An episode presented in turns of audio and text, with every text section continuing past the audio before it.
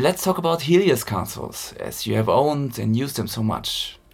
Yes. Um, How much does the Helios has to do with your trademark sound? well, let let's start with Helios. Let's let's look at it clearly.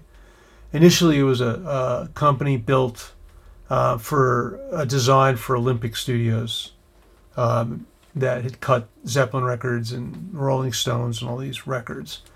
And an engineer that was working there, an electrical engineer, was basically asked by Keith Grant to build a console for the studio. And so they built a, a uh, four track console because that's what they were doing at the time. And it was just a custom console for the studio. There was, there was no company, there was no Helios console company.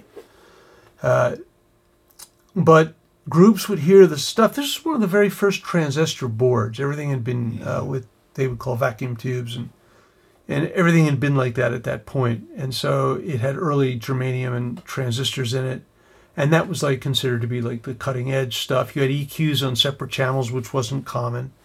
Um, the modern board basically was being created in essence. And so he built this custom console for Olympic Studios, not to sell, but everybody loved the sound of the board. And Glyn Johns was working there, and he's doing Zeppelin One, and you know some of the, these records still to this day sound just re- remarkable. And so, because of those records, I was like attracted to this brand, and it turns out that that he left Olympic Studios, and because so many people had heard it, he started this opening up a company, and he called it Helios, and he started manufacturing these these recording consoles custom, each one for the studio, different but similar, similar ideas but different, and different transformers and different technical things, different setups, logistics. But there was something about the sound of it that I could do with drums, especially, where when I would crank the mic pre, I could get like this overdriven quality about it. There wasn't distortion, but it was like this sound that improved the drums in a way that was like really special. So I thought it was like, I mean, was this part of the design? Was this thought out? So I was with Keith Grant, and Keith Grant was a classical musician and engineer, and he's I, would say, you know, what about the mic pre's using it the way I'm using it is like I don't know what you're talking about. You know, I, everything was clean. It was like no, here are the peak meters. You follow the peak meters. Like oh well, I thought I was onto something, and maybe nobody else knows about it. And so initially it was like, wow, I can do drums with this thing. And then on Are You Gonna Go My Way, I got an outboard rack of eight channels of Helios, a silver, which is still down in the Bahamas today, of Helios. And he did started doing drums with this stuff. And my drum sounds just like just like on Are You Gonna Go My Way, Vanessa's record, and and then on Circus, and it continued on even after, and it's still in in the Bahamas, as I said. Um, and I was just fascinated with this ability to, to transform sounds from this little snare mic sound and this little thing. And I would put microphones around a drum kit and just pick what sounded best with a snare drum, which sounded best with a kick drum. And I would do what we called the wind, and I would wind up the mic pre. Or on the line returns, they also had the same sound depending on the transformers. And um, so each Helios had its own distinct quality about it, but they did share a lot of common ergonomics, mainly the fact that you could sit in the center of the speaker and be able to not have to move. So there were a lot of wraparound consoles that they built. Some were not wraparounds. This console here is not a wraparound console, but a lot of them were wraparound. The original Olympic console turned into one that they used for their 24 track, which I had bought then, because at this point I was totally all for Helios consoles. Mm. And I bought it from Keith Grant, who was selling it. Keith Grant was ill at the time. He later died, unfortunately. And uh, I bought this for Takashi Kobayashi to put in Studio A in the studio I was building.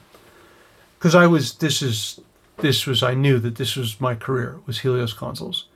And really, ever since then, um, I've tried to search out and find where I can work that has a Helios console. And of course, I owned one myself. I had a church and I bought one myself. Uh, but logistics and issues with the, the studio there in terms of noise and other issues that I was having there, um, we the church we bought I felt no longer was something that I could do. So I I sold the Helios console and I lost the Helios. So I always need a studio. I always need to record, I I can't not record.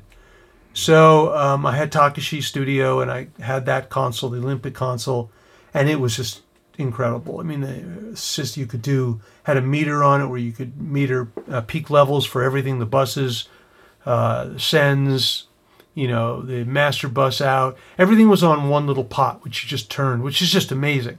Oh, nice. So all the audio could be done sitting in the center of the speaker. You needed no other equipment, and you could do everything. I didn't use the Helios compressor at the time. Actually, I just started using here. Clemens has it, and it blows me away. And it makes perfect sense because it's the same thing. It's the same brilliant type of design, hmm. so it makes perfect sense. So Helios and I became synonymous, and initially these consoles were very inexpensive, and people hated them, mainly because they had the, the transformers were such that they distorted quickly, and everybody was buying Neve consoles, and I would always work on a Neve, and it was the opposite of the Helios. I could never get a sound, but yet everybody said Neve is the way to go. So back then, a Helios, people were throwing them away. Matter of fact, you know, the Dark Side of the Moon console was given to a guy named Mike Hedges. It was they were going to throw it out. Nobody wanted old gear. This is when the music business was turning into the digital thing. And everybody thought this old stuff was junk. And now this old stuff is now worth millions of dollars. And yet the records are are they being made with this stuff? I don't know. And that's another another question to be asked. That's the story with the Helios. Um, so when I saw Clemens advertisement online, uh, I was like, Helios console? He still has one of those consoles? It's like, I said, you know, and I'm living in France now. And so I was like, wow, I'm going to go see Clemens Studio. He's got this Helios. He says, well, yeah. I don't know if you're going to like the setup and all this. I'm like, "Mm, I think the board's going to take care of itself. and sure enough, we come, we're here, Yeah. and it worked. We spent the last four days like, getting sounds, checking out everything, and we are sitting right now in front of the the console. So uh, my my console is the is the old um, Hansa Studio uh, console from Berlin, where David Bowie recorded his Berlin albums. So how do you envision how we could do projects together? Well, okay. So initially, it was like I'm walking into a studio that does mastering and mixing, but there is a recording room. And I'm like, ah, we're going to go to a mastering studio, but we can record. Imagine that. You go into a mastering studio and you go into Sterling, say, and you don't have any recording equipment, you don't have any ways to do anything to fix anything, and all of a sudden you listen to your music and you're like, did I do that? Is it this bad? And because the speakers would always be so fine tuned, and and Clemens has these speakers here and these Lipinski speakers, and they're exactly that. We could hear the smallest little detail. They're for, for different than recording speakers. They're they're for playback speakers. They're just amazing. And but imagine having a studio where you can actually instead of trying to band-aid it, where you can actually repair by doing something to your mix, which means that the sounds you have to make sure they fit perfectly within a bed of your digital recording. And we could do this by locking the studer up to the computer so that they're complete. So the studer then becomes a slave to the computer, and we cut to the tape, and we can make these great sounds, insert them into the mix, and all of a sudden you have a, a drum sound, and you have a engineer who's got all this experience. So instead of trying to band-aid it and make it something that it's not, you do it for real. And so the idea came to me that there's this is a real hole in the market, doesn't exist. And so uh, I figured with this Helios console and with the way the studio's set up, that we musicians can come in and can play, or we can just mix and do the mixing if the recordings are really good, which is fine. But use the Helios as as Clemens does use it as his mixing console exclusively. He has his own system for doing it, and I bring my system into it, and then we'd work together and do the mixing together. And most likely Clemens would do all the mastering for all the records with his studio. he knows the speakers better, and that's what his job is. And he'll do that, and he'll assist me because I can't set up microphones. I'll break everything, and um, but we're like tuning drums together, and we're going over how to get the sounds. And we did a drum sound, as Clemens said, and it, it came out really, really good. And I played the drums. Um, ironically enough, because I in Germany I did the drums also on this record I did in Berlin. That again, getting back to those old days by uh, Jürgen von der Lippe, um, where I did a song called uh, Gebrüder Blattschuss. Uh, that's the name of the band, and the, the song was Kreuzberger Nächte. Huge number one hit, and I played the drums on that. I played all the instruments on that record. It's if you go back and listen to it, it sounds like Obla Di Obla Da by the Beatles. It's like you know, it's all disco. It's like 1978. It's horrible.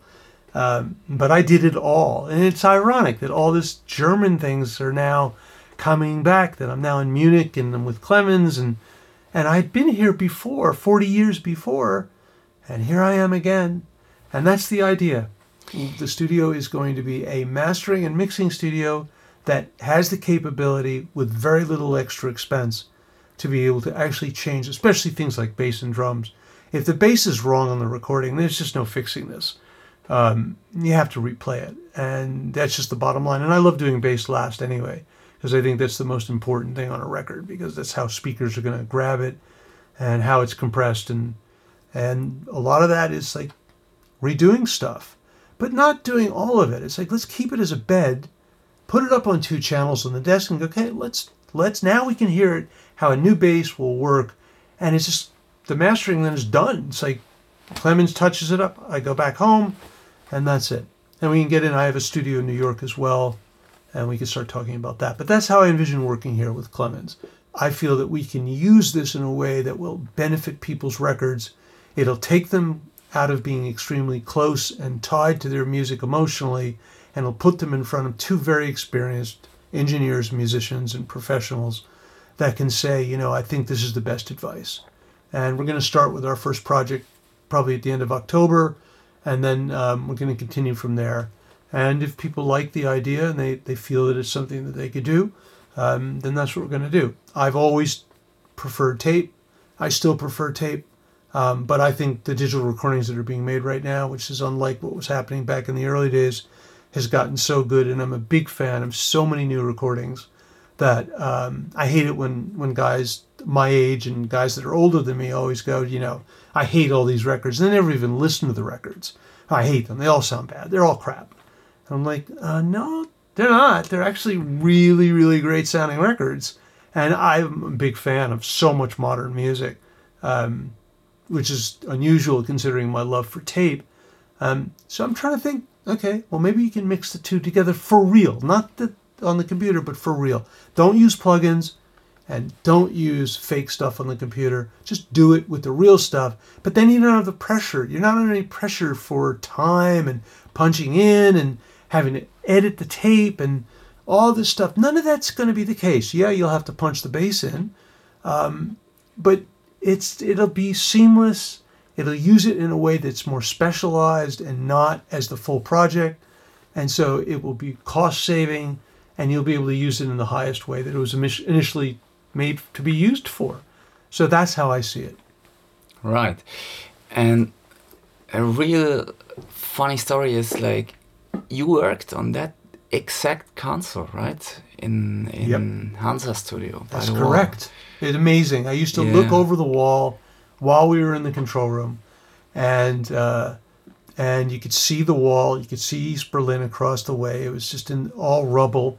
It was one building and all this rubble and uh, it was this big building, this big studio complex, and they had a bunch of rooms in there that I used to go in and, and record because I was doing as a piano player.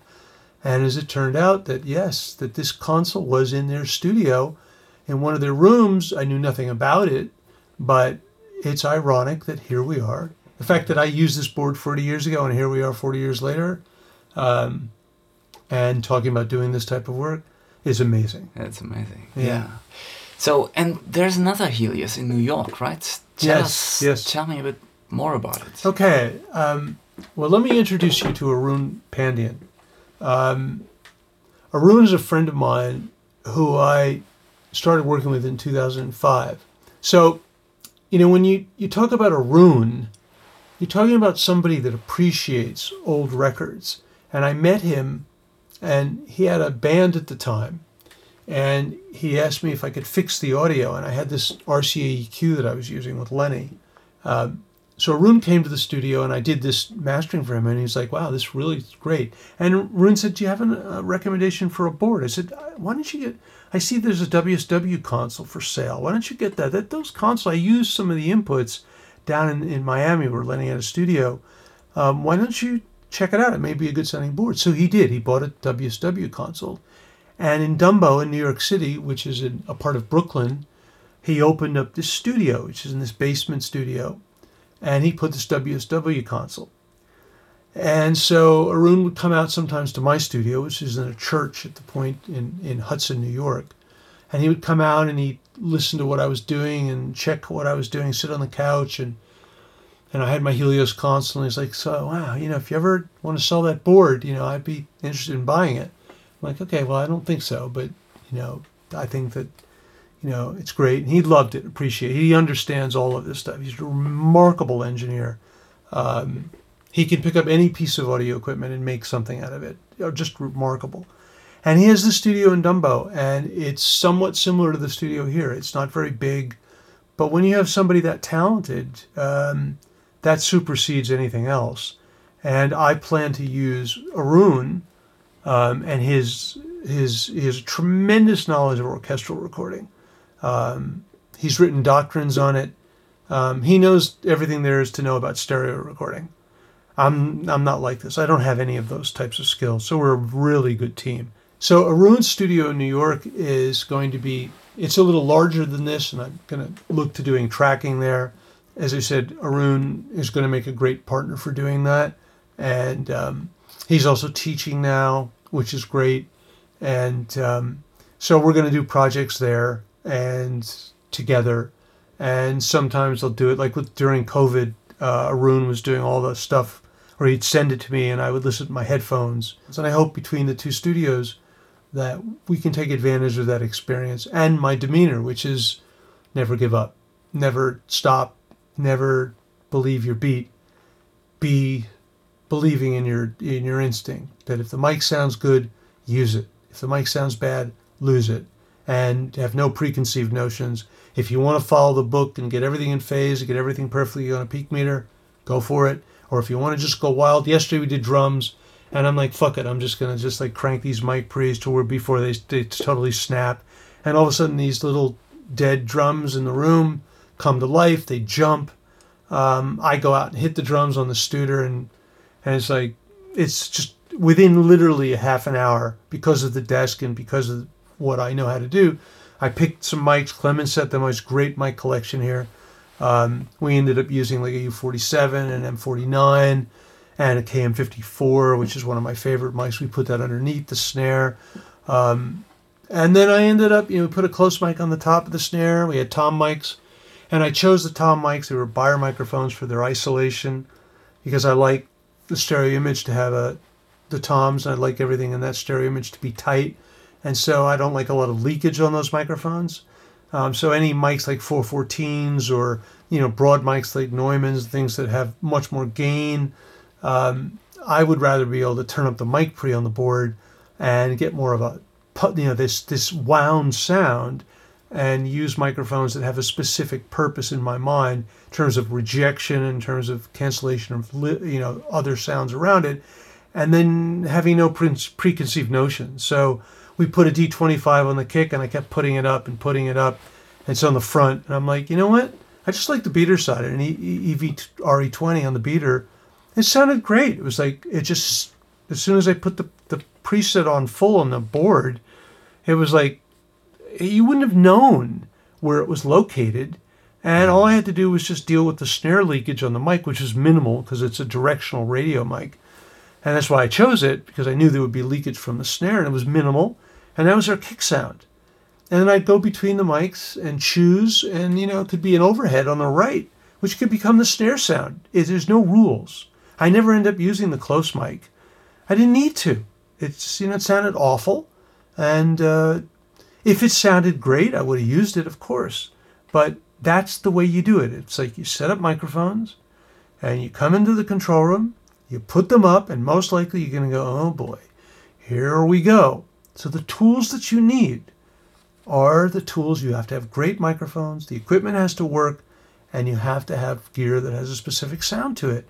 And this Helios console has a signature to it. So we went to work and immediately it had that sound. And that's just the bottom line. And just use your skills and your ears to try to take someone's music who's very close to it, very nervous about it, who only has maybe a few thousand dollars left in their bank account, and they're calling changes, move the hi hat up a little bit, you know, take the snare drum down a little bit, you know, we gotta, you know, do this to the kick drum, and, you know, Clemens is doing this every day. So it's like instead of going through all of that, let's just make it right. And now you have the opportunity to do it. And if you love what you're doing and you want to cut something from scratch, we'll do it from scratch. Um, that's the Arun stuff. You're talking about an engineer that is is the, what his talent is is I can't emphasize. Both Clemens and Arun, their work is is just amazing. It'll be a great team because anything Clemens does, I fully trust. I've listened to his discography and every piece of work that he's done, and I was blown away by it. I wouldn't be here if I wasn't. And with Arun, it's just you know, since 2005, um, he and I have become best friends. And his studio, even though it's in a, a dungy basement in, in in Dumbo, it's it's better sounding than any three thousand dollar day studio that you'll ever find. I think that's that's really the storyline. The storyline is is that what you see is not necessarily what you get. You go into a big studio and you think, okay, this studio's made this record's done this. It's like I'm gonna get that sound. That's not how it works. It doesn't work that way. You need somebody to operate the Helios so it can sound more like a Led Zeppelin record. If you don't know how to operate the board, and it's not just about cranking the pre's, it's about using the compressors, about using the EQs, about doing ads. It's a, it's a system. And if you don't know how to do that system, you're not going to get close to those sounds. It just won't happen. I'm very, very excited to be working with both studios and to be able to offer my experience and what I've brought um, in the past to Lenny's music and helped him succeed in the career that he had. Um, when Lenny and I would work together, I produced so much stuff with him. And um, as I've said many times, it's like all his vocals. We used to stack vocals, and I would listen to it isolated in, in the UREI speakers that I was using, and I'd you know tell him to sing the right side because I could hear it very clearly. I never had music up, and being brilliant like he is, he could you know sing, you know harmonies in his sleep. He could sing four part harmony. The one thing to consider is that if you have people that have this type of experience and they tell the truth, I think it's worth listening to what they have to say, even if it hurts a little bit. It's worth it because in the end, it's going to make for a better project. And you need people that are going to be critical and that are not afraid, no matter how much status they have. Um, that's not in music recording. It is such an art, and so much of it is random.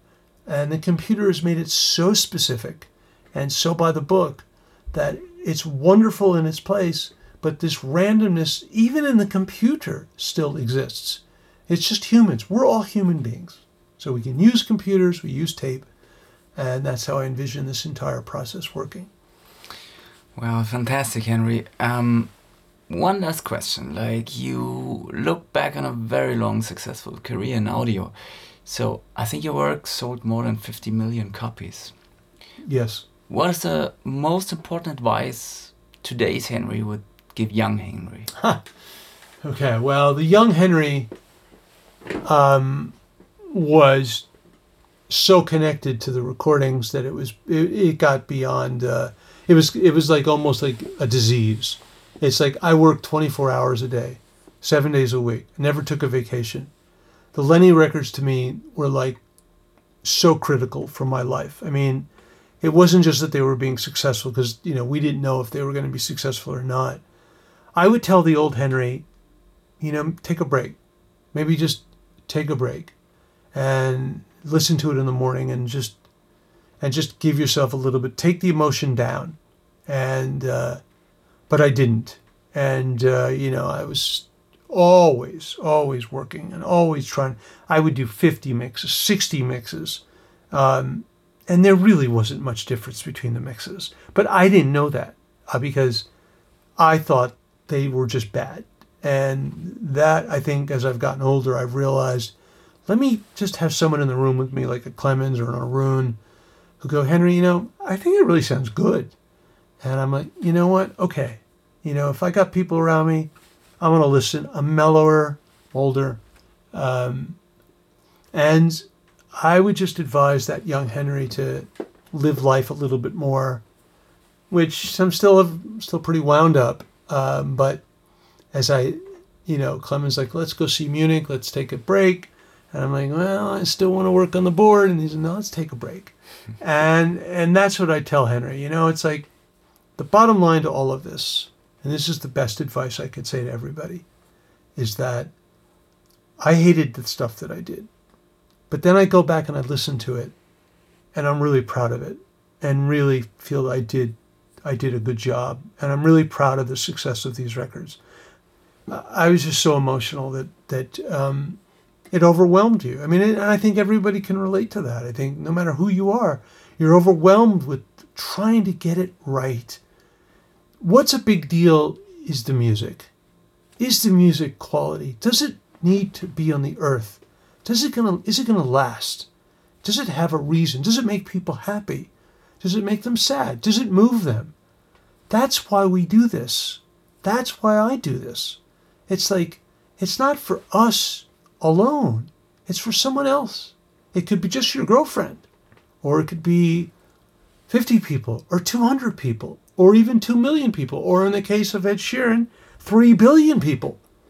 And with Lenny Kravitz, yes, 50, 60, 70 million records. There's a lot of records to be sold.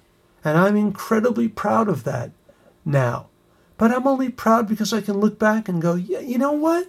What the fuck was I thinking? And that's what I tell old Henry. It's like, get the fuck out of the room. Just stop. Just take a moment, you know, enough's enough.